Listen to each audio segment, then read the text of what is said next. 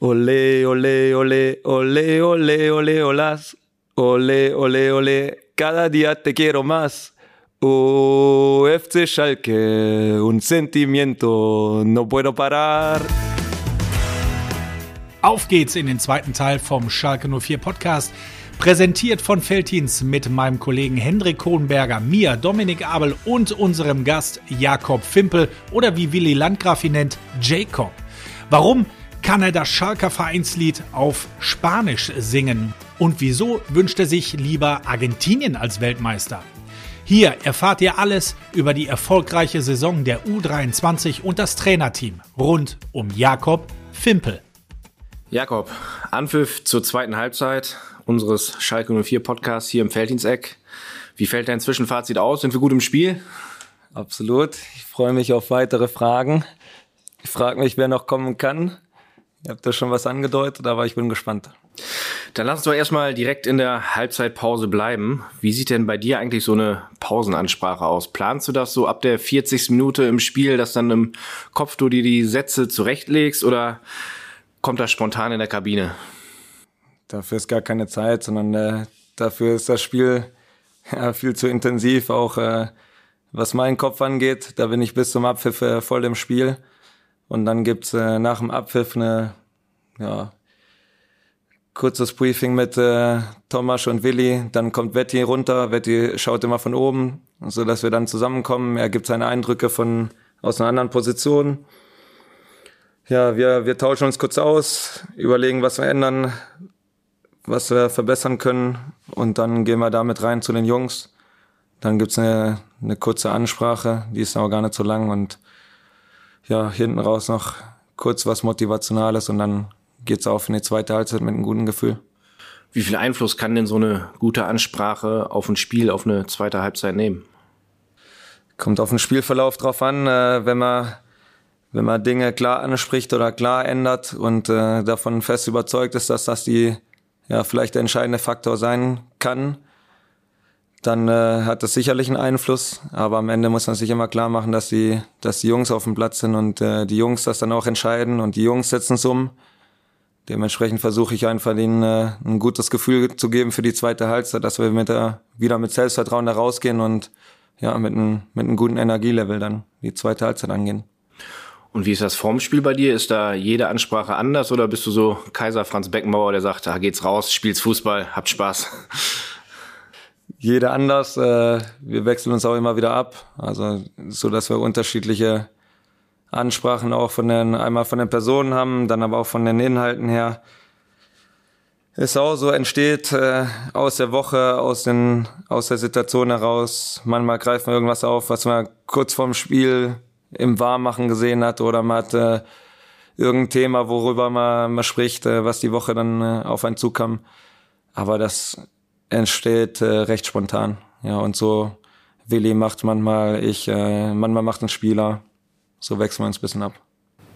Und haben wir erfahren, du könntest die Ansprache sogar auf Spanisch halten. Hat uns wenigstens Matthias Schober berichtet. Ja. Ich verstehe nur nicht, was er sagt am Anfang. Ich glaube, es ist irgendwie Hallo, aber er hat ja, da ein bisschen hat die. Hat alle drei spanische Wörter rausgekramt. Hola Jakob, da du ja perfekt Spanisch sprichst, würde ich mir wünschen, dass du das Vereinslied Blau und Weiß ins Spanische übersetzt. Viel Spaß. Ja, herzlichen Glückwunsch. Äh, wie lange sollen wir überziehen? Oder, oder geht es relativ zügig?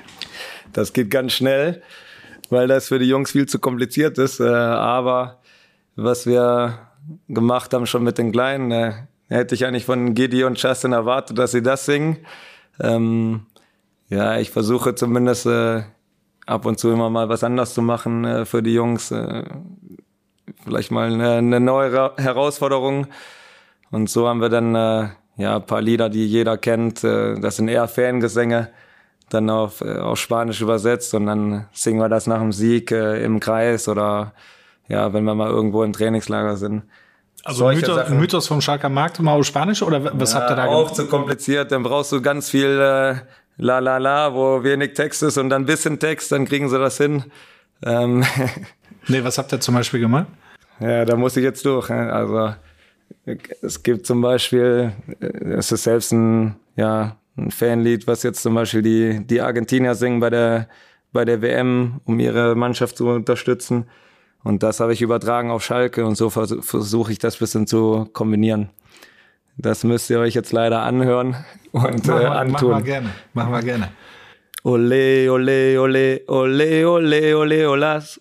Ole, ole, ole, cada día te quiero más. Oh, FC Schalke, un sentimiento, no puedo parar. Und jetzt übersetzen? Ja, auch äh, ganz simpel. Das ist. Äh, also Ole habe ich glaube ich verstanden. da seid ihr noch mitgekommen. Ja. Cada día te quiero más. Jeden Tag liebe ich dich mehr. Oh, FC Schalke, das ist wie, das kommt aus mir. Ich bin FC Schalke. Ein Gefühl, was niemals endet. Das ist die, die Übersetzung davon und äh, ja, die Jungs, die singen das anders, aber sie singen es und es hört sich ganz gut an, wenn man es in der Gruppe macht. Aber ist natürlich dann ziemlich geil. Könnte auch ehrlicherweise bei uns aus der äh, Kurve. Ja, da wäre ein Highlight. Ja, definitiv. Ähm, du hast auch einen bayerisch-dialekt Dialekt oder du kannst bayerisch oder wie, wie habe ich das zu verstehen? Stimmt das?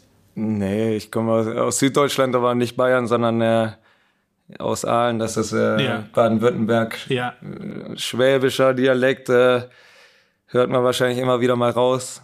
Ist, glaube ich, nicht ganz so extrem, aber immer wieder hört man es. Ist für mich auch kurz vor ähm, andere Sprache. Alles klar, dann ist es doch so extrem.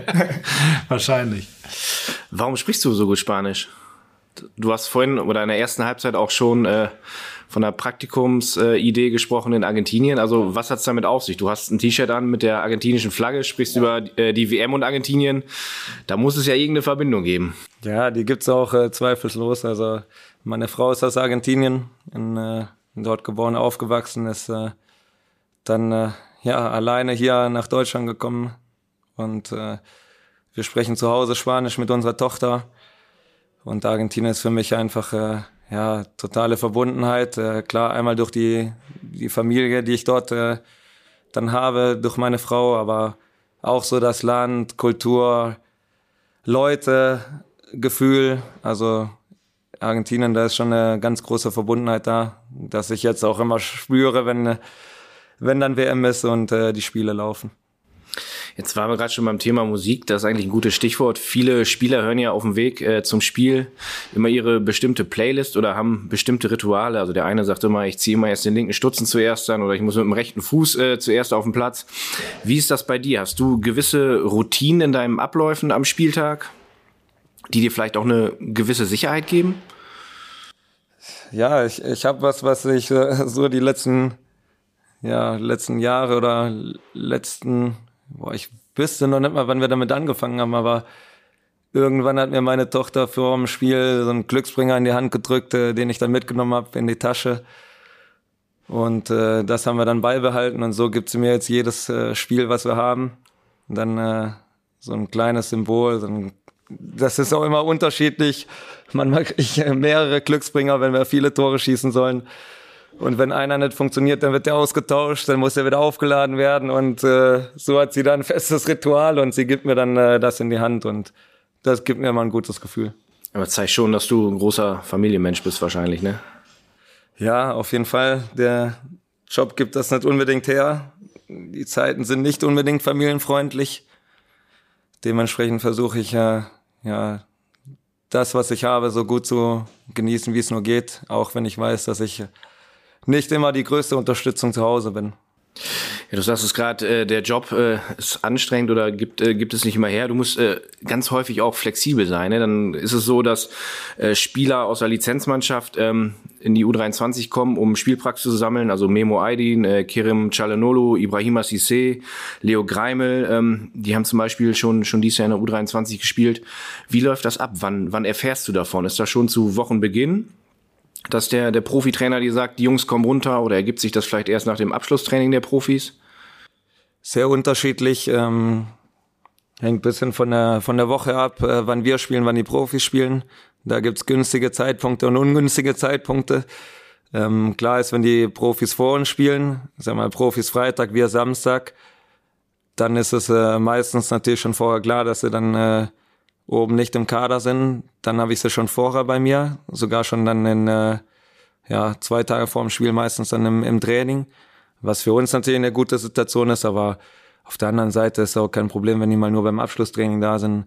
Es ist auch mal so, dann kommt einer zum Spiel, wenn sich das kurzfristig ergibt, aber das ist das Los der U23, das weiß man vorher und ich glaube, diese Flexibilität, die muss er immer mitbringen.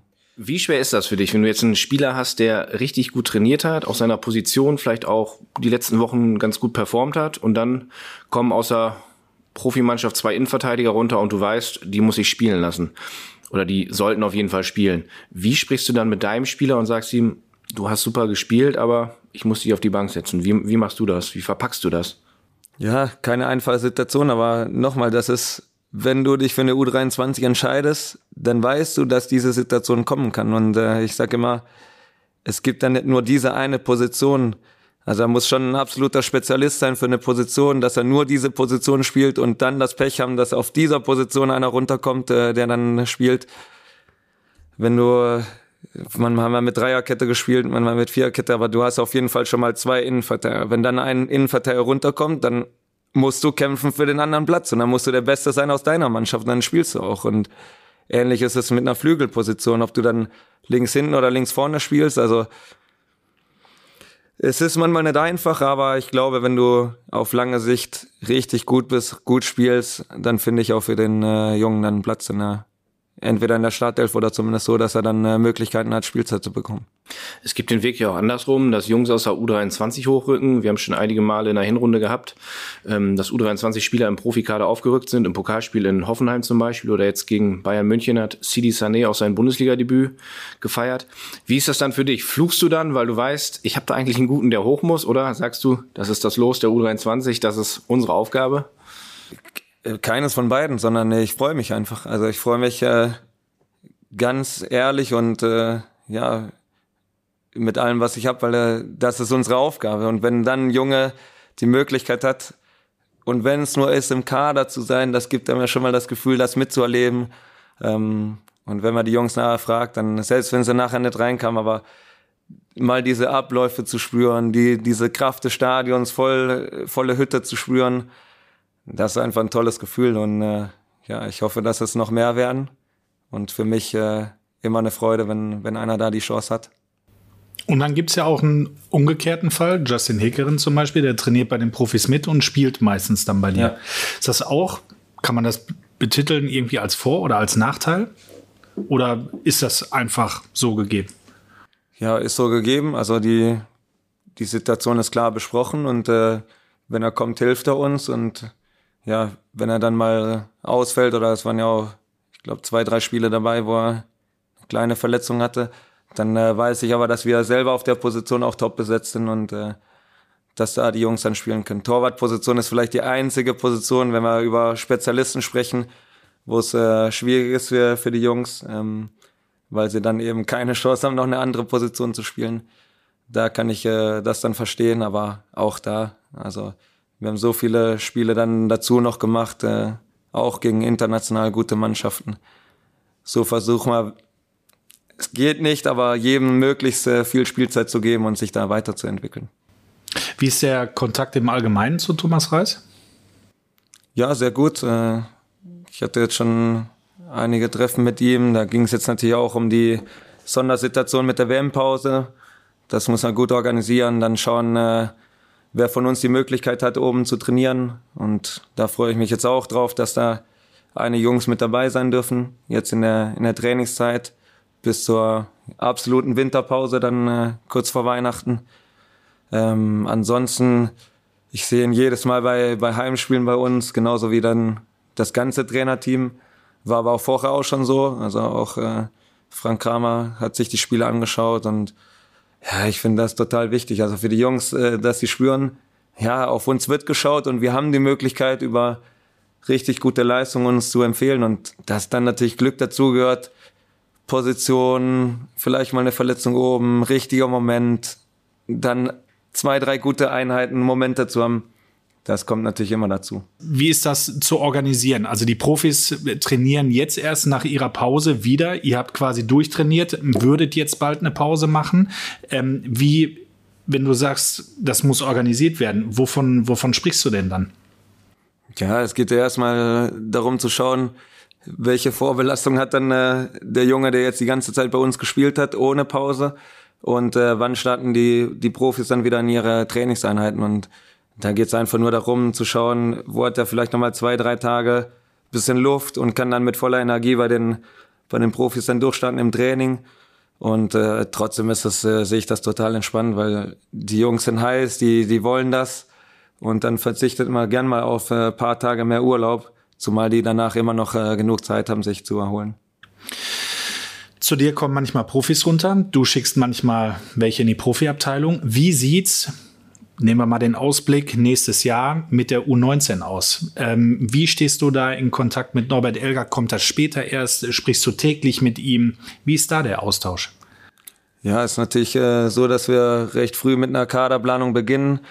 Und dann ist auch schon recht früh klar, welche erstmal Altjahrgänge, Altjahrgänge sowieso in der U19, äh, wer dann rauskommt.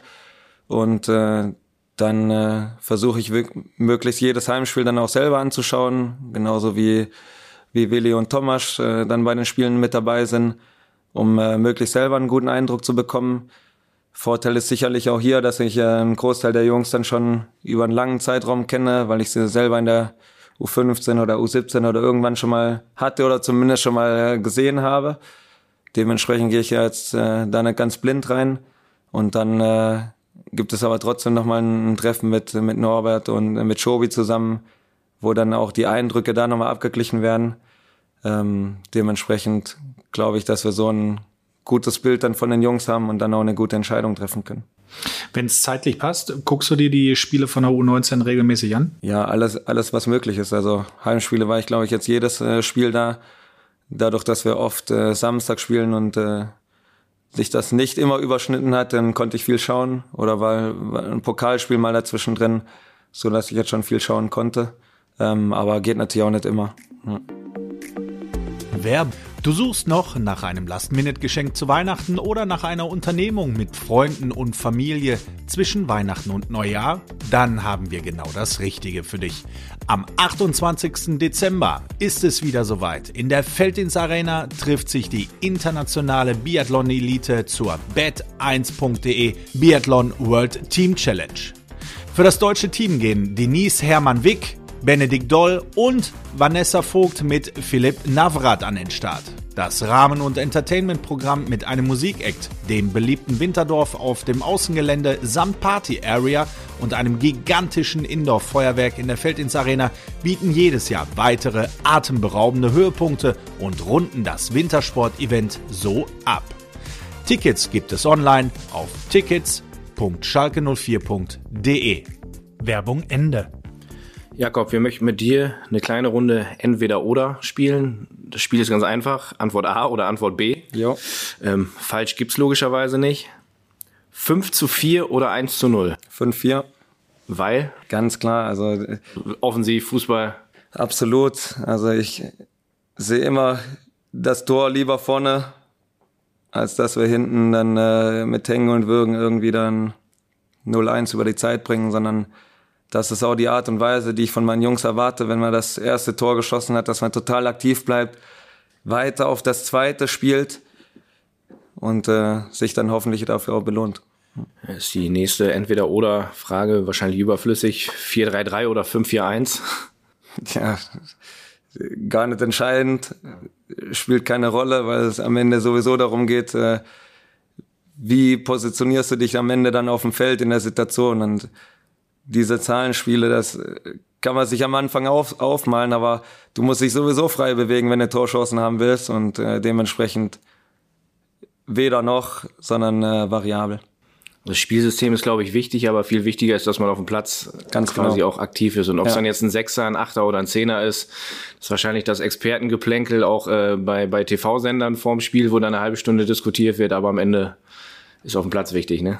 Ja, verschwimmt sowieso und äh, wenn man diesen Anspruch hat, Torschossen, möglichst viele Torschossen haben zu wollen, dann äh, geht es, glaube ich, nicht anders, wenn man gegen, gegen irgendwo einen Block spielt, der, der kompakt ist, dass man über Positionswechsel versucht, äh, möglichst Überzahlsituationen zu schaffen. und dann eine höhere Chance auf eine Torschuss hat, wenn man jetzt äh, nicht sagt, man hat äh, den Spieler, der alles im 1 gegen 1 löst oder 1 gegen 2. Wir haben gerade schon kurz über Argentinien gesprochen, daher die nächste Frage darauf gemünzt. Boca oder River Plate? Ganz klar Boca Juniors. Äh, schon immer, immer das Gefühl dafür gehabt. Ähm, dann durch meine Frau, durch die Familie meiner Frau, die ja auch alle Bocker sind, äh, bleibt da sowieso nichts anderes übrig, aber ich stehe da total dahinter. Ich war auch schon mal leider nicht im, im Stadion beim Spiel, aber Museum, äh, im Stadion. Ja, es, äh, wenn man mal dort ist und das äh, sieht, die, die steilen Treppen, das abgeratzte Stadion und wenn sich weil, wenn man weiß, wie sich alles bewegt, äh, wenn man im Stadion ist, war dann ein anderes Spiel schauen und das war noch nicht mal voll, da war alles vibriert, der ganze Boden wackelt. Und dann ist das einfach ein super Gefühl. Steht das noch auf deiner Bucketlist mal La, La Bombonera heißt das, ne? Ja, genau. Ja, es gibt immer Pläne, das zu erneuern und äh, ja, einen ganz neuen Tempel daraus zu machen. Ich hoffe, dass es lang bestehen bleibt und ja, das ist halt einfach Geschichte, Tradition und da riechst du alles, wenn du da bist. Diese, das alles klein, alles eng. Gefahr ohne Ende, wo, wohin du trittst, aber ich glaube, das macht es einfach auch aus. Es gibt bei YouTube auch so ein paar Dokumentationen über Boca, wenn man da das äh, Stadion sieht. Du hast gerade gesagt, da wackelt alles. Also das glaube ich Wahnsinn, wie die Fans da mitgehen. Ne? Ja, auf jeden Fall. Flutlichtspiel oder Sonnenschein? Ja, Flutlichtspiele sind was Besonderes. Hatten wir jetzt Gott sei Dank auch diese Saison schon zweimal. Zweimal richtig gute Spiele. Einmal gegen, gegen Aachen oder jetzt auch gegen Preußen Münster dann mit dem Tabellenführer. Hier im Parkstadion Flutlichtspiel. Ja, super Atmosphäre auch für die Jungs was Besonderes. Jetzt steht die Winterpause vor der Tür. Wie ist das bei dir? Freude über die Zeit zum Durchatmen oder absoluter Fußballentzug? Nee, Fußballentzug nicht, sondern äh, das ist schon so, dass man diese Pause jetzt auch braucht, äh, mal ja, einfach mal ein bisschen Abstand zu bekommen. Es ist schon sehr intensiv, die Zeiten äh, sind brutal. Wir hatten jetzt auch ganz viele Spiele in, in kurzer Zeit durch die Nachholspiele. Und äh, das tut jetzt schon gut, diese Pause. Aber dann merke ich auch schon äh, schnell wieder, jetzt kann es auch wieder losgehen und dann freue ich mich umso mehr, wenn es äh, im Januar dann schnell wieder losgeht. Du bist 33 Jahre alt. Jetzt gehen wir mal davon aus, irgendwann bist du 66. Wie ist denn dann bei dir? Bist du dann immer noch Fußballtrainer oder bist du der Rentner mit viel Freizeit, der irgendwo am Rand steht und Fußball guckt? Ja, dann soll meine Frau mal kurz ausdrehen. ja, ich weiß es nicht. Äh, wenn ich jetzt gefragt werde, würde ich sagen, äh, ohne Fußball ist schwer. Ähm, aber es gibt sicherlich irgendwann noch mal andere Themen, die man gern mal machen möchte. Wie ich schon gesagt habe, also man opfert jetzt schon viel, was die Zeit angeht mit der Familie und äh, irgendwann will man da auch mal was zurückgeben. Aber wann dieser Moment ist, äh, jetzt schwer zu sagen. Ja, Freizeit ist ein gutes Stichwort. Kino oder Kegelbahn? Boah, kommt auf die Situation drauf an, aber äh, ja, Kegeln nicht, aber Bowling dann schon eher. Beim Kegeln trifft man immer nichts, finde ich. Äh, Bowling, da kannst du auch mal mehr abräumen, ohne dass du was kannst. Äh, aber Kino gehe ich auch gern, auch gern mit meiner Tochter mal. Also die Disney-Filme kenne ich auswendig. Da haben sich die Prioritäten dann verschoben. Ähm, aber man geht trotzdem gern mit und ob aktiv oder jetzt irgendwo Kino, beides gut. Und die letzte Frage bei Entweder oder, was liegt auf deinem Nachttisch im Moment? Der neueste Kicker oder ein gutes Buch?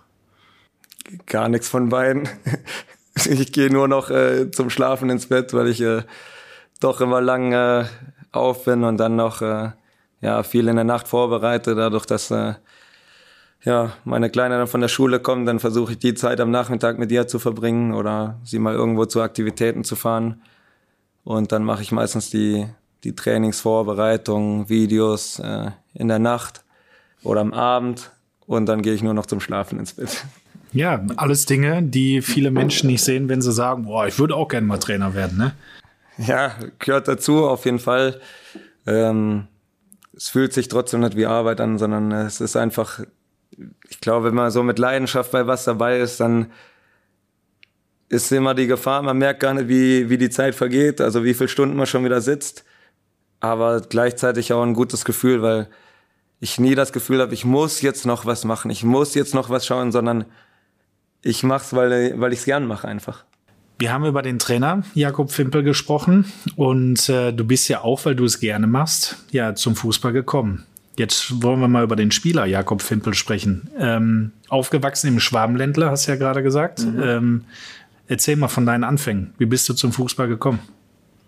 Ja, immer schon Fußball gespielt, auch schon äh, von klein auf. Bin aufgewachsen mit vier Geschwistern, zwei Brüder. Und wir haben eigentlich immer, immer gekickt. Also ich bin dann auch recht früh in den Verein durch mein, mein älterer Bruder. Ich bin genau in der Mitte. Ist dann, glaube ich, mit fünf äh, in den Verein gegangen. Ich dann bin ich einfach mit mit dreieinhalb und bin dann äh, dabei geblieben. Immer Fußball gespielt, äh, wann es ging und ja auch ich hatte einfach Riesenspaß, äh, immer den Ball dabei zu haben, egal wo ich hin bin, war immer irgendwo ein Ball dabei und wenn es ein Tennisball war. Und so habe ich dann äh, ja meine Anfänge oder dann auch so die die erste Zeit in in unserem kleinen Dorfverein verbracht. Und später sind wir dann umgezogen, da sind wir nach Aalen gezogen und dann bin ich zum, zum VfR Aalen gegangen. Damals war die, die erste Mannschaft noch in der, in der dritten Liga. Später sind sie dann in die zweite Liga aufgestiegen. Ich war dann dort in der, in der U19, habe teilweise auch in der U23 gespielt.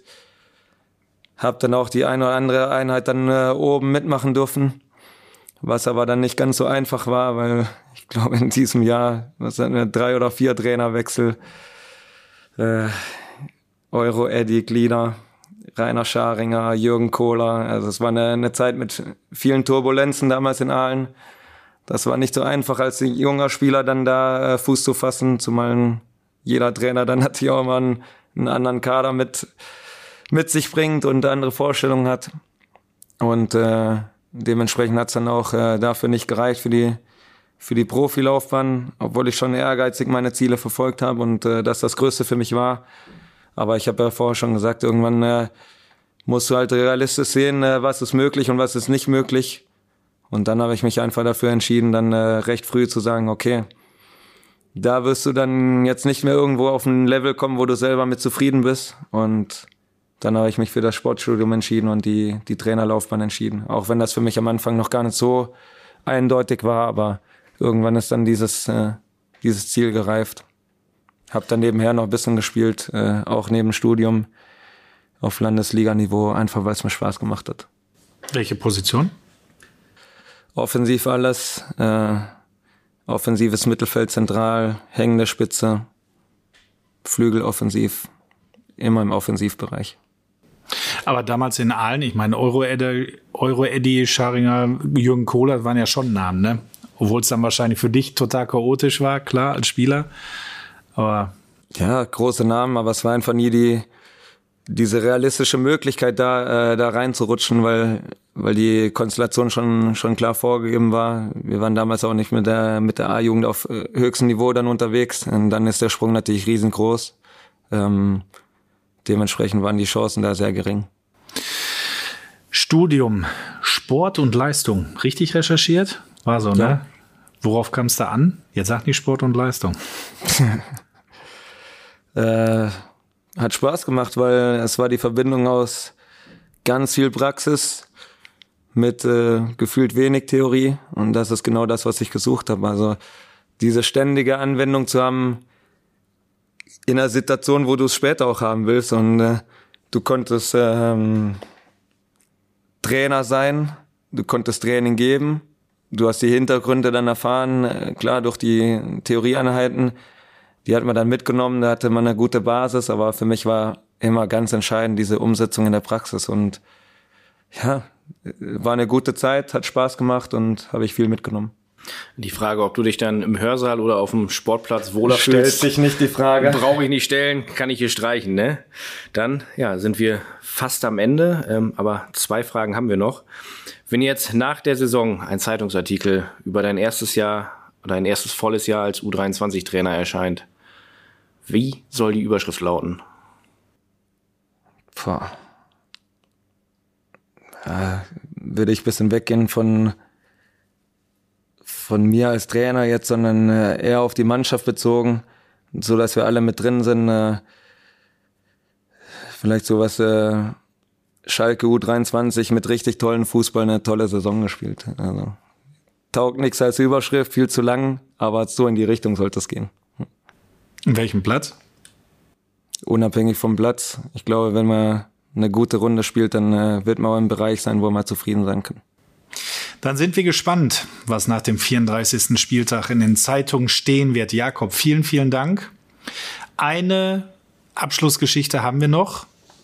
Haben wir etwas vergessen, was du unbedingt den Hörern, vielleicht deinem Kollegen Wetti, deinem Kollegen Willi, Schobi oder deinen Jungs mitgeben möchtest? Möchtest du deiner Frau sagen, ähm, Schatz, äh, schalt bei Minute 34 aus. Ich rede darüber, dass ich noch 33 Jahre an der Seitenlinie stehe.